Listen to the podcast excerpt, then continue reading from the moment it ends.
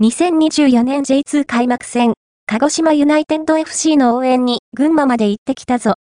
どうも、僕です2019年 J2 リーグ最終戦。この年、初めて J2 に参戦した鹿児島ユナイテッド FC サポーターにとって悪夢となったあの試合、覚えていらっしゃいますでしょうか？ああ、半4手だった。上後に決められたな、アンドアンプ8230。